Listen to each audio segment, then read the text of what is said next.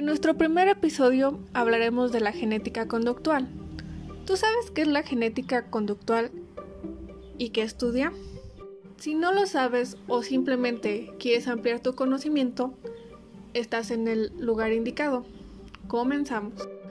La también denominada genética del comportamiento es una disciplina científica. Esta se encarga de estudiar la influencia de la composición genética en el comportamiento y la interacción entre la herencia y el medio ambiente en la medida en que afectan a la conducta.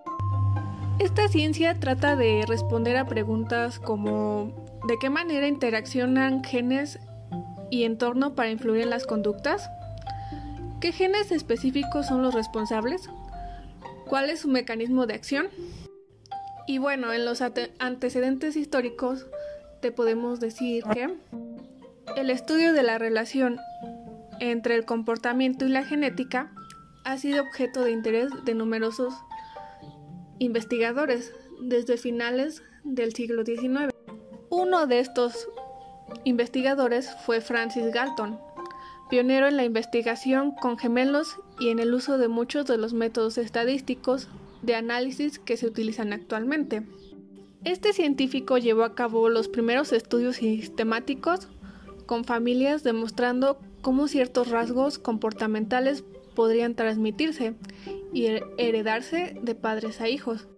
¿Y qué decir de la polémica surgida a raíz de los artículos publicados por el psicólogo Arthur Henser, quien surgió que las diferencias en inteligencia estaban mediadas por la raza?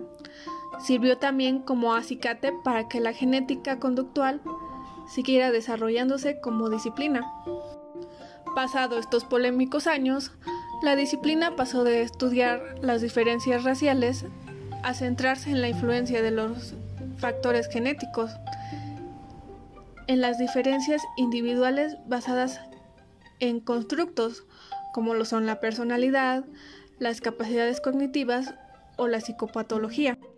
Podemos decir que actualmente las investigaciones científicas relacionadas con la genética conductual cada vez más son abundantes, gracias al trabajo de multitud de científicos coordinados en el proyecto del genoma humano, en el que durante 15 años se ha investigado la secuencia de pares de bases químicas que componen el ADN. En este se ha se han identificado cerca de 25.000 genes del genoma humano. Referente a los métodos de estudio, podemos decir que en la genética conductual, los métodos genéticos cuantitativos se utilizan para estimar el efecto neto de los factores genéticos y ambientales, las diferencias individuales en cualquier rasgo complejo, incluidos los rasgos comportamental. Y para concluir, los principales hallazgos científicos. Estos fueron los siguientes.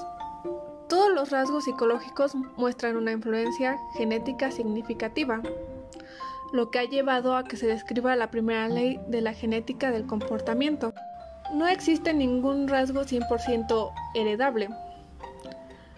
Las estimaciones de heredabilidad son significativamente mayores que 0%, también son significativamente menores que 100%. Entonces, generalmente están entre el 30 y 50%, pero muy lejos del 100%. La heredabilidad es causada por el efecto pequeño de muchos genes. Estudios científicos demuestran que son muchos los genes que afectan a rasgos complejos, como ocurre con el comportamiento. Si solo unos pocos genes fueran responsabilidades de la heredabilidad de un rasgo, las líneas seleccionadas se separarían.